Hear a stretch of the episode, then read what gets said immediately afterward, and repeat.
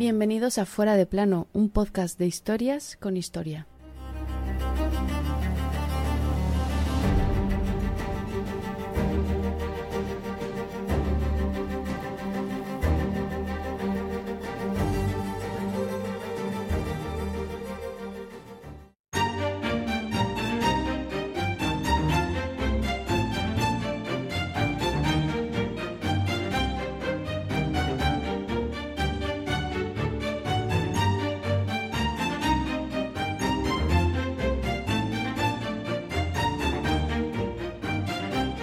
Sobre las 12 del mediodía de aquel 16 de octubre de 1793 subió al cadalso, pisó el pie del verdugo y le dijo Señor, le pido perdón, no lo hice a propósito.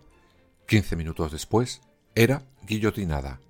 Aquel día perdía la cabeza una de las reinas más odiadas y denostadas de la historia, culpabilizada hasta de la propia Revolución Francesa. Hoy ponemos en el plano que la corresponde a María Antonieta.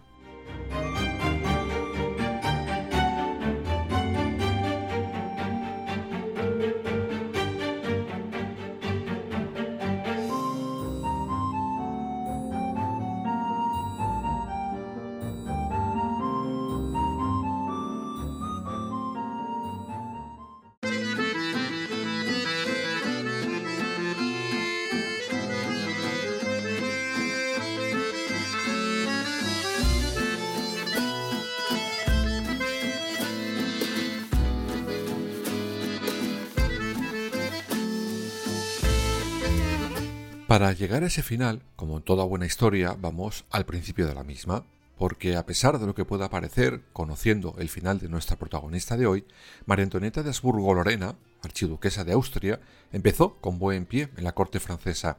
Con 14 años llega por primera vez a Estrasburgo para casarse con el delfín Luis XVI.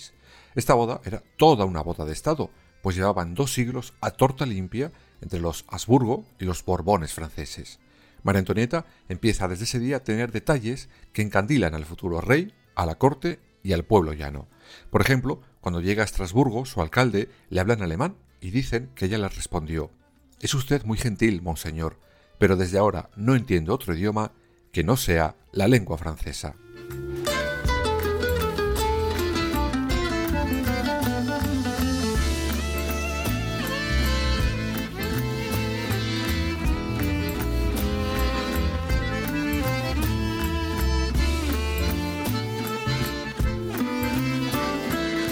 La verdad es que la boda de Luis XVI y María Antonieta debe tener su capítulo propio, pues fue todo un acontecimiento en Versalles. Ya contaremos el porqué. Pero sí, resumiremos todo en una simple frase. El pueblo veía sangre nueva y joven en los recién casados. Estaban ya un poquito cansados del tonto de Luis XV y de sus amantes, que le dominaban por completo a su antojo. Pero con el paso de los años, la buena imagen de los reyes se fue por el retrete. Sobre todo, y especialmente, la de ella, la de María Antonieta.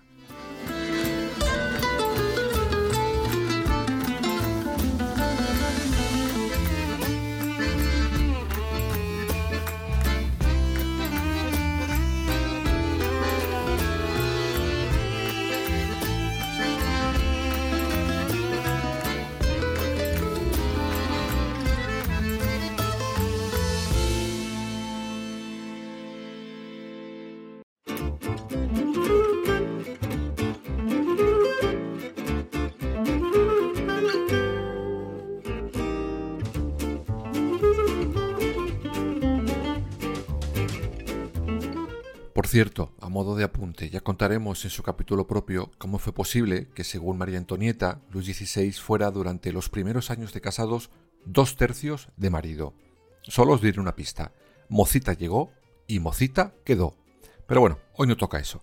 El caso es que cuando el rey y la reina consuman, empiezan a tener descendencia, pero en ese momento los panfletos de la época la comienzan a atacar con ello, poniendo en duda la supuesta paternidad de todos esos hijos. Realmente el problema que tenían en aquel momento contra María Antonieta era algo que ya hemos visto en otros capítulos de Fuera de Plano. Era extranjera. Y eso algunos no lo soportaban. Esos mismos panfletos empiezan a lanzar acusaciones de orgías en los jardines de Versalles, organizados por la propia María Antonieta, o romances lésbicos que mantenía en secreto. Todo ello, claro está, inventado. Pero oye, difama que algo queda.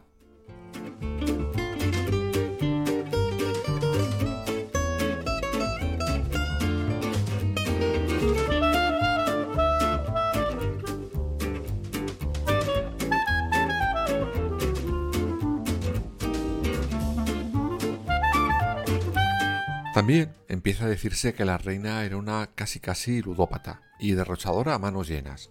Vestidos, zapatos, joyas, todo mientras el pueblo pasaba hambre. Luego veremos como una vez más la fama no hace demasiada justicia a la realidad.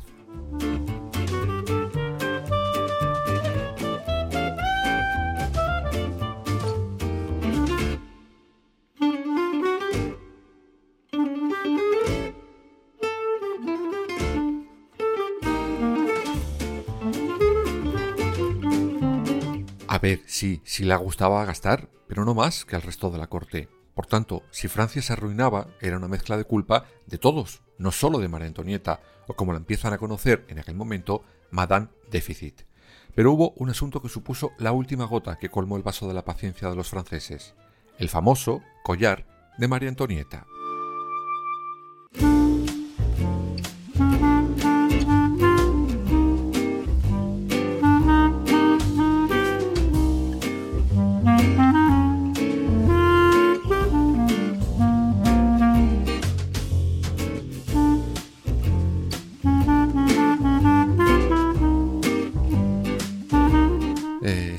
Recordáis esto hace unos cuantos capítulos, ya lo contamos realmente cómo fue. En ese episodio dejamos claro que aquel collar ni había sido para María Antonieta, ni lo había comprado, ni sabía de su existencia. Fueron dos timadores y un cura pánfilo quienes la metieron en aquel embrollo. Y sí, los timadores fueron condenados, pero también os contamos que la sociedad perdonó al pánfilo del cura y no a María Antonieta, que no tenía nada que ver. Todo a pesar de que ese collar lo había encargado su suegro para su amante favorita pero para los franceses y para la historia el nombre de María Antonieta irá siempre ligado al de aquel espectacular y carísimo collar.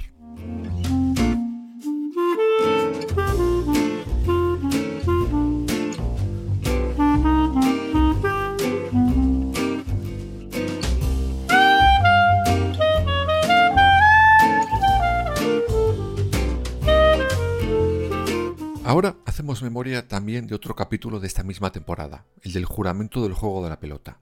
En él os contamos que Luis XVI, al tener las arcas vacías, tuvo que convocar a los estados generales para pedir dinerito fresco.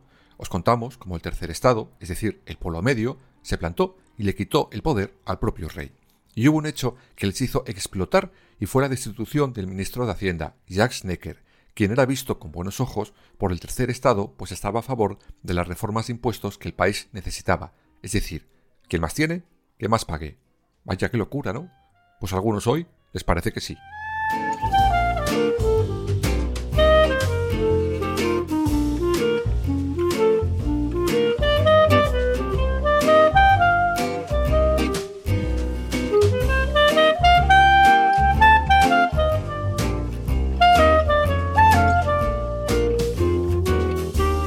En fin, pues a ese ministro es la propia María Antonieta quien le coloca en su puesto. Eso hace que durante un tiempo corto, muy corto, su figura vuelva a ganar puntos, pero esto la dura muy poco. La revolución estalla sin remedio, y pocos meses después comienza el final de la familia real. Vamos por partes.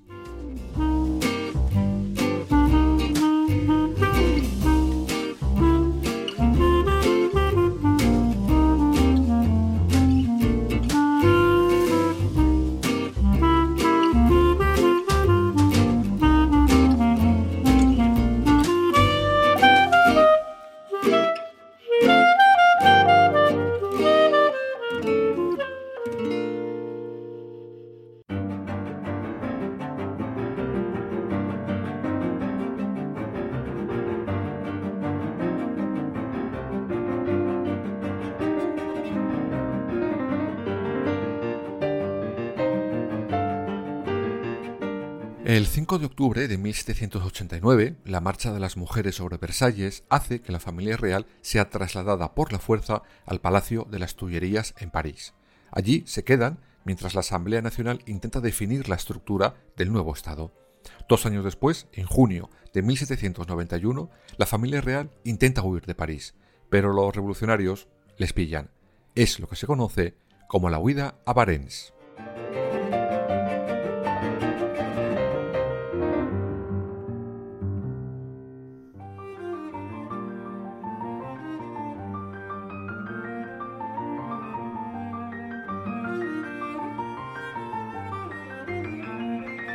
Este chapucero intento de fuga hace que los franceses cojan más tirria si cabe a Luis XVI y sobre todo a María Antonieta, quien se mantenía firme contra la revolución, quizás más que su marido.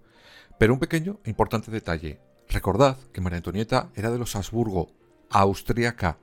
¿Qué hacía su familia mientras esto pasaba?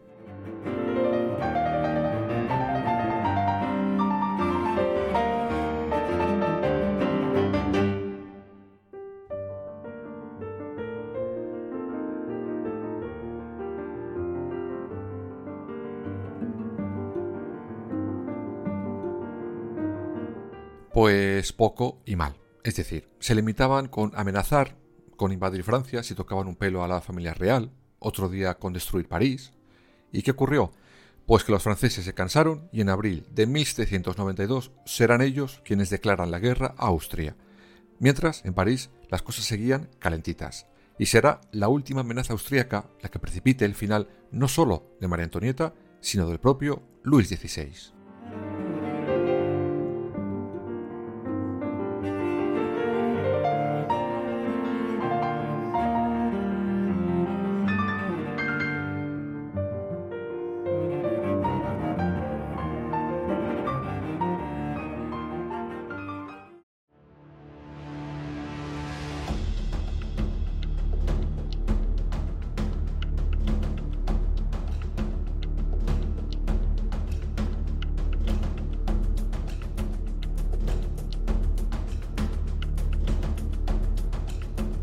El día de agosto de 1792, después de la última amenaza contra Francia por parte de Austria, una multitud de parisinos toman el Palacio de las Tullerías, matan a los guardias que vigilan y protegen a la familia real y tres días después todos son encerrados en la Torre del Temple.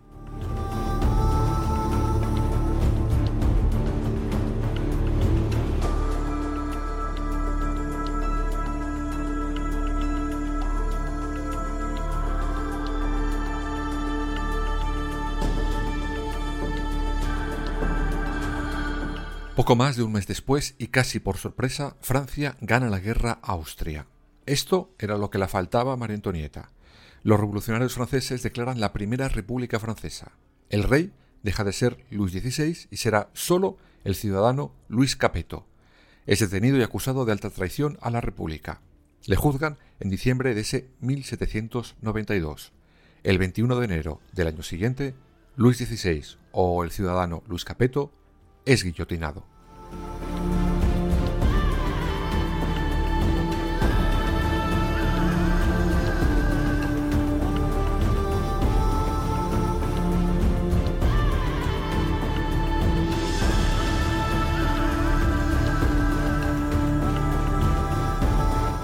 Muerto el rey, María Antonieta es separada de su hijo, el heredero, Luis XVII, aunque nunca llegó a serlo.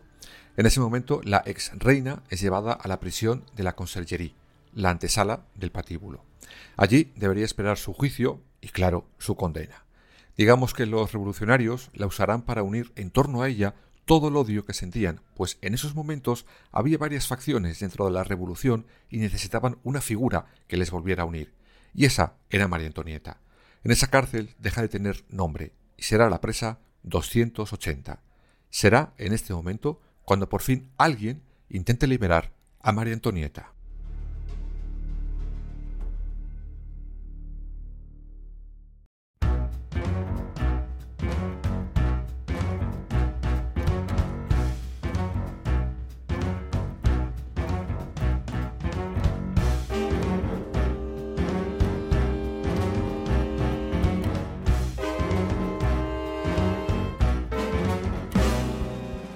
28 de agosto de 1793, Jean-Baptiste Michony entra en la celda del prisionero 280. Era un funcionario de prisiones. Con él llega Alexandre Gons, quien lleva dos claveles en la solapa. En un momento dado, a este se le caen los dos claveles al suelo y salen de la celda. María Antonieta recoge los claveles y en uno se da cuenta que hay algo. Se trata de un pequeño trozo de papel en el que lee Tengo hombres y dinero. Rápidamente busca en el segundo clavel y encuentra otro trozo de papel en blanco. Con un alfiler, la reina escribe Estoy estrechamente vigilada, no hablo con nadie, confío en vos. Al poco, los dos hombres vuelven a la celda a recoger los claveles olvidados. El plan está en marcha.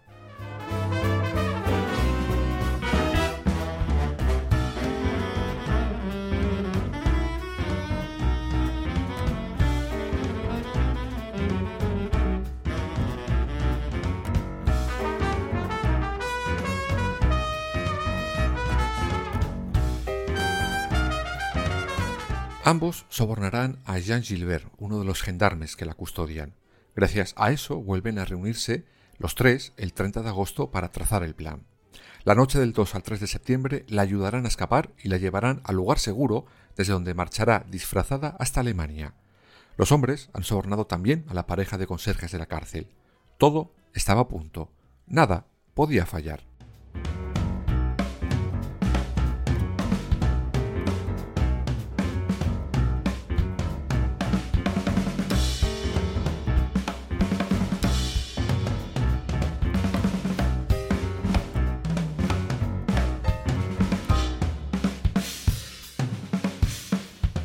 Esa noche, María Antonieta sale de su celda. Nadie la obstaculiza el paso. Todo el mundo estaba sobornado. Atraviesa la conserjería y nada, todo en orden. Sale fuera y ya solo una verja la separa de la libertad. Allí la están esperando sus amigos Gons y Michoni. Justo cuando va a traspasar la verja, todo se va al traste. Alguien les ha vendido.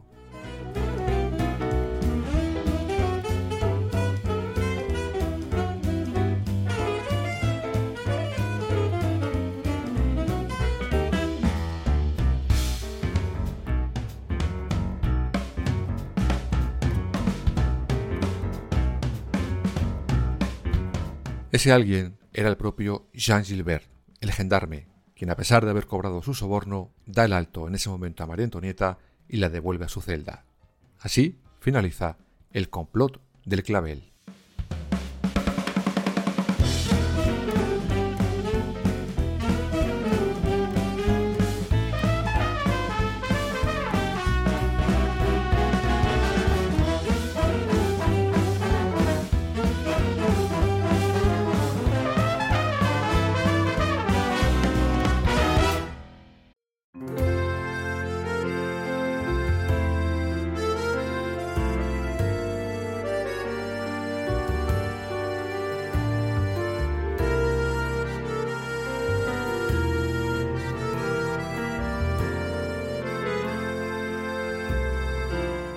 Desde ese mismo momento, María Antonieta es trasladada de celda y vigilada con más intensidad. Solo la separa de los vigilantes un simple biombo. Finalmente, el 14 de octubre de 1793, María Antonieta será juzgada. Bueno, juzgada, por decirlo de alguna manera, pues todo estaba más que sentenciado antes de comenzar ese juicio. La sesión duró solo dos días y la sentencia ya estaba escrita. María Antonieta moriría como su marido, guillotinada.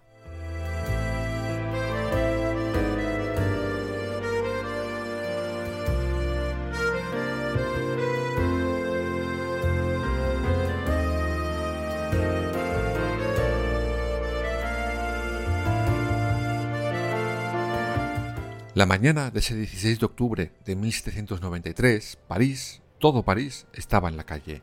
El espectáculo prometía.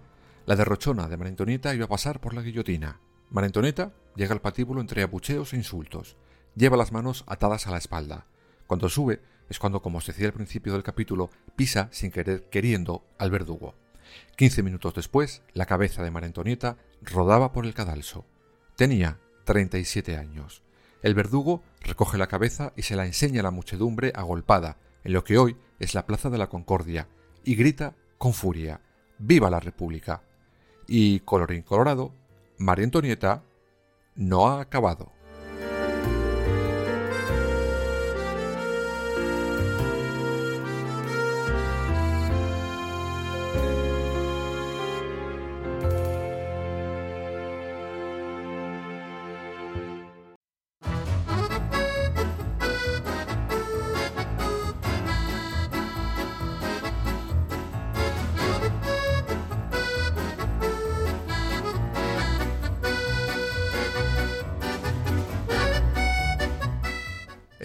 Sí, fue su final, pero llega el momento de poner su figura en el plano que le corresponde.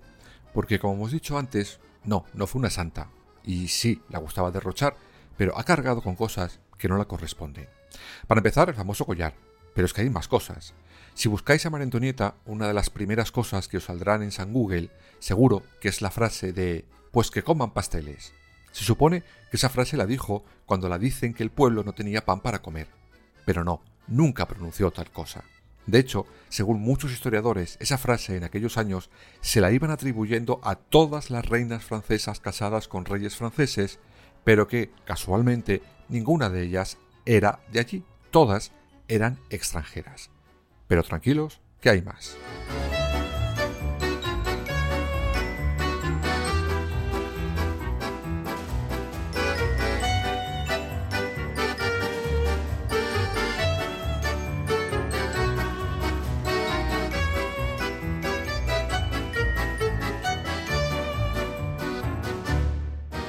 Otra de las mentiras sobre María Antonieta era su desmedido gusto por los zapatos.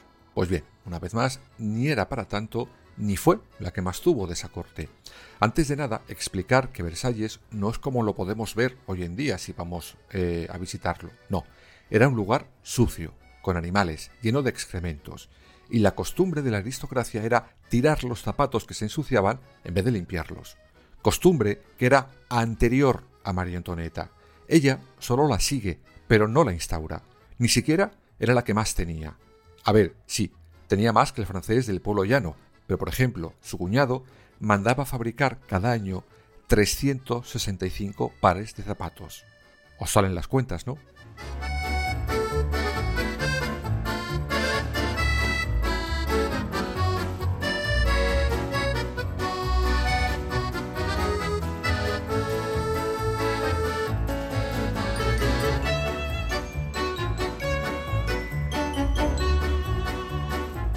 Y la última gran mentira es que el derroche de María Antonieta fue el culpable de la Revolución Francesa. Tururú. Francia ya estaba arruinada mucho antes de Luis XVI y María Antonieta. De hecho, la arruinan primero Luis XIV y después Luis XV. El XVI lo que hace es agravar la bancarrota, sobre todo cuando decide meterse en la guerra de independencia de los Estados Unidos, todo para atacar a su enemigo Gran Bretaña. Así que no, María Antonieta no arruinó a Francia, solo fue la cabeza de turco, con perdón.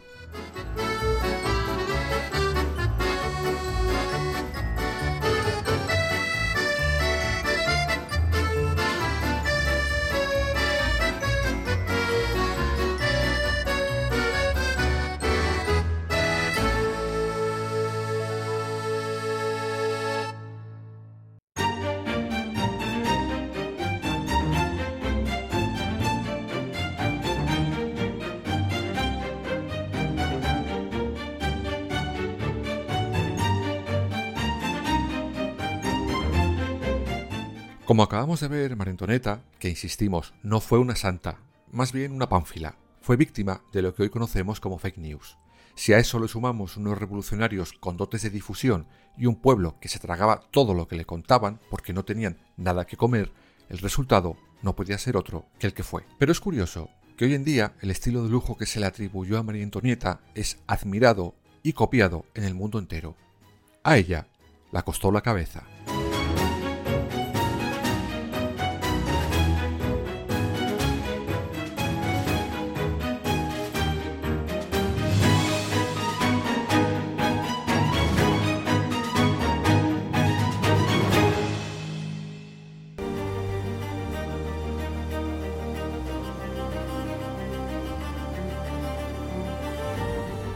Fuera de plano. Suscríbete en las principales plataformas y síguenos en nuestras redes sociales, Instagram, Twitter y Facebook.